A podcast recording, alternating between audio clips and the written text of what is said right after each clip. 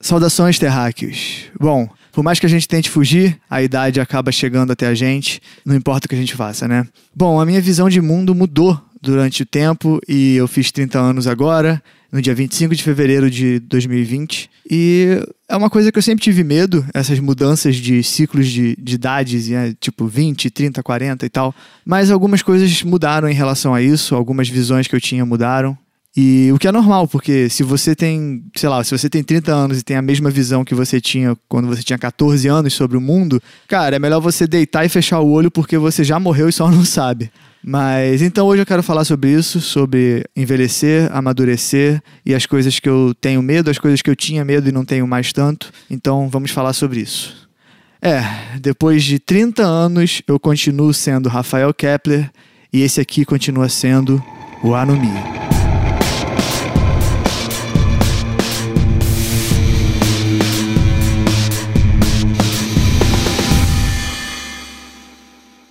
Quando eu era adolescente, eu achava que eu já teria a vida feita quando eu tivesse 30 anos, sabe? Eu achava que 30 anos era, uma, era onde a pessoa tinha que estar, tá, tinha que ter tudo que ela fosse ter pro resto da vida e, e dos 30 diante não teria mais nada de novo e tal. Hoje eu percebo que as coisas são completamente diferentes e que nos 30 anos é que a vida realmente começa. E como diria o Renato Russo, eu já não sou mais tão criança ao ponto de saber tudo. E é basicamente isso que é, que é uma, um, dos clichês que a gente sempre ouve quando a gente é criança, quando a gente é adolescente, é que adolescente se acha o dono da razão, né? E é verdade, a gente tem, a gente tem o costume de de achar que as nossas verdades são as verdades absolutas e, e na verdade eu vejo muita gente até mais velha com, essa, com esse pensamento, pessoas que na minha opinião não amadureceram, pessoas que têm uma visão e aquela visão que elas têm é a visão que elas acham certa para o resto do mundo. E, mas enfim, falando de idade, é, hoje eu não tenho mais tanto medo de envelhecer em si, porque eu percebo que a idade é só um número, sabe? Eu posso continuar fazendo música quando eu tiver velho, eu posso continuar jogando videogame quando eu tiver velho, eu posso fazer o que eu quiser. O meu único problema ainda com a velhice e o meu real medo, assim, medo mesmo, assim, é a questão de estar tá desperdiçando tempo com algumas coisas e ou, sei lá, ficar dependente de alguém quando eu estiver velho, sabe? Fisicamente dependente. Isso realmente me deixa um pouquinho assustado, mas eu. Uma coisa que eu aprendi é, é a não sofrer tanto por, por antecedência, sabe? É um exercício que eu faço porque é foda. Eu sou uma pessoa que sofre por antecedência e vibra com antecedência e isso não é bom.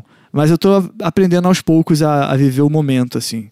E o momento, cara, não existe idade no momento, sabe? É, a gente fica é, criando clichês na nossa mente, criando expectativas que as outras pessoas colocam na nossa vida, de que quando você tem 25 anos, você já podia estar formado, você já podia ter a vida feita, blá blá blá. Sim, você podia, mas você também pode não ter a vida feita com 25 anos. Você pode é, conseguir um, algo realmente muito bom na sua vida apenas com 35 anos e, e tudo bem, sabe? É, essas coisas que a gente é criado a acreditar, que a gente é, é condicionado a acreditar, são coisas que foram se perdendo cada vez mais na minha vida. São coisas que eu nunca pensei, na verdade.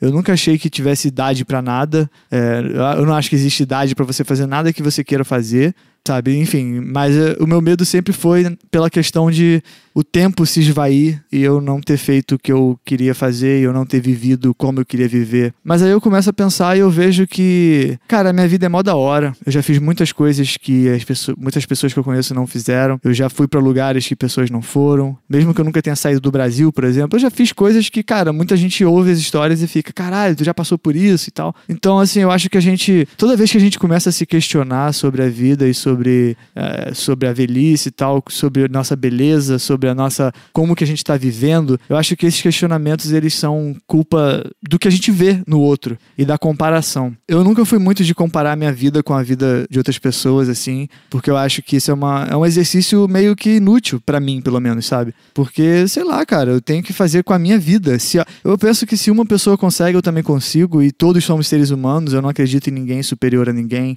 É, sei lá, eu não consigo consigo acreditar nisso. Então, se um músico famoso que você admira chegou onde ele chegou, você também pode chegar e, enfim. Eu realmente não acho que existem seres iluminados e que existe destino e nada desse tipo, não. Mas falando sobre o que eu aprendi com a idade, sobre o que, o que mudou. Bom, algumas coisas não mudaram. Eu continuo jogando Tibia, eu continuo gostando de RPG, eu continuo gostando de música barulhenta e música triste, eu continuo gostando muito de ver vídeo de skate, eu continuo gostando pra caralho de podcast e eu continuo com os meus gostos intactos e eu só fui adicionando alguns outros gostos dentro desse, desse meu leque de coisas que eu gosto. Mas em relação à visão do mundo, cara, hoje eu tô muito mais seguro sobre as coisas que eu quero fazer. Hoje eu não, eu não seria capaz de deixar ninguém pisar em mim. Eu não seria capaz de aceitar alguma coisa só porque eu amo alguém, por exemplo, sabe? Eu não seria capaz de perder tempo com coisas que eu acho que são perda de, perda de tempo.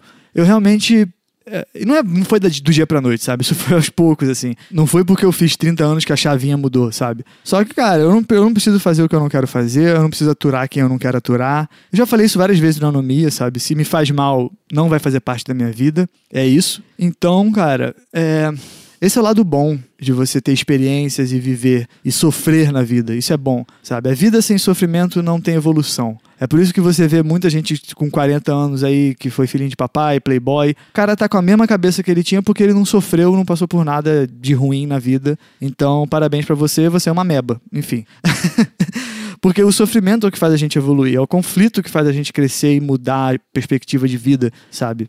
É, se hoje eu consigo me controlar quando eu tô ansioso, é porque eu tive uma crise de ansiedade fodida, precisei de ajuda e hoje eu consigo, sabe, de alguma forma não não, não fazer nenhum mal para mim ou para outras pessoas por causa disso. Então, a gente vai aprendendo, cara. A gente vai aprendendo que eu posso fazer o que eu quiser. Se eu tiver 50 anos e quiser começar a brincar de Lego, eu posso fazer isso. Eu sei que, não, que isso não vai acontecer, mas se acontecesse, eu poderia fazer. Tô fazendo mal para ninguém. Enfim. E eu acho que a gente tem uma.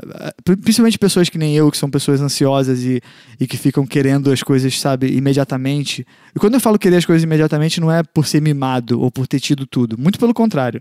É, é pelo fato da ansiedade mesmo, de você começar a sofrer por antecedência e, que, e já, já começar a pensar em planos futuros além daquela etapa que você tem que ver amanhã. Aí você começa a pensar no que você quer ter daqui a dois anos. E, e isso, por um lado, é bom que você pode planejar uma vida, sabe? Você plane, planeja algumas coisas assim que você sabe que você vai conseguir fazer, mas por um outro lado é ruim porque você começa a idealizar a vida. E aí você começa a correr demais por coisas que você não precisa correr. Eu acho que a vida ela faz mais sentido quando você leva ela de, devagar, sabe? E quando eu falo devagar, eu não falo parado. Ou eu só tô falando assim, é, essa ideia de que você vê muito coach e empreendedor de palco falando de que você tem que ficar acordado enquanto eles dormem, que você não você tem que trabalhar o tempo inteiro blá, blá, blá. Eu acho que isso leva a uma sociedade doente, leva a uma população que só pensa em lucro, em ganho. E cara, você tem que pensar em lucro, em ganho, tudo bem. Você quer pensar, isso é uma coisa que eu acho até saudável você você pensar em ter dinheiro, em ter bens materiais, isso é saudável, isso esse não é o problema. Mas assim, eu acho que você deixar de ter uma vida saudável para uma vida sabe, normal, onde você se sente bem, dorme bem é, e come bem, que é uma coisa que eu não faço. Mas, enfim, eu acho que é, é problemático você pregar isso, sabe? Como se esse fosse o segredo para o sucesso, quando na verdade não é, cara. É, eu tenho vários exemplos assim, é, de pessoas que foram preguiçosas a vida inteira e conseguiram coisas porque são geniais, assim.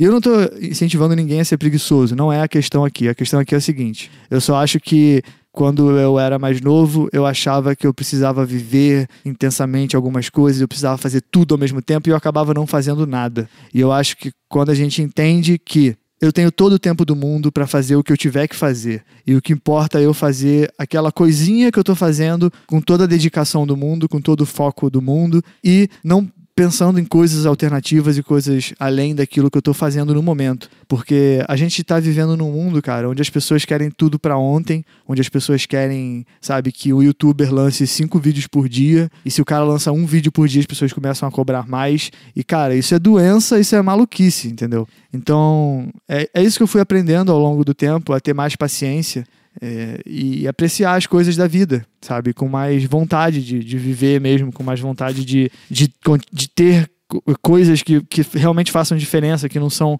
apenas números e, enfim. É, é isso. Eu aprendi a, a levar a vida mais devagar, do meu jeito, que ainda é um pouco frenético para muita gente, mas Eu realmente acho que a, você tem que ser produtivo, só que você não pode confundir a, a, E aí eu tô dando a minha opinião, tá? Você tem que ser produtivo, só que você não pode achar que falta de sono, insônia e ser um workaholic é o sinônimo de ser produtivo. Não.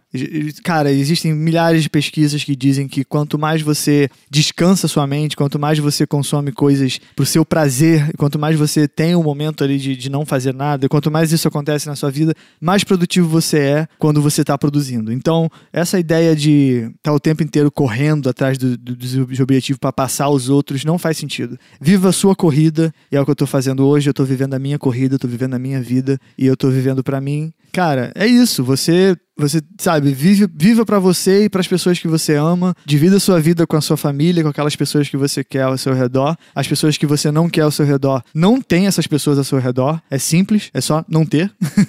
e é isso. É, 30 anos, tô aqui gravando anomia e é estranho. Acho que eu vou tomar uma cachaça agora para ficar de boa. Então é nós. Valeu. Tchau. Até a próxima. Valeu. Valeu.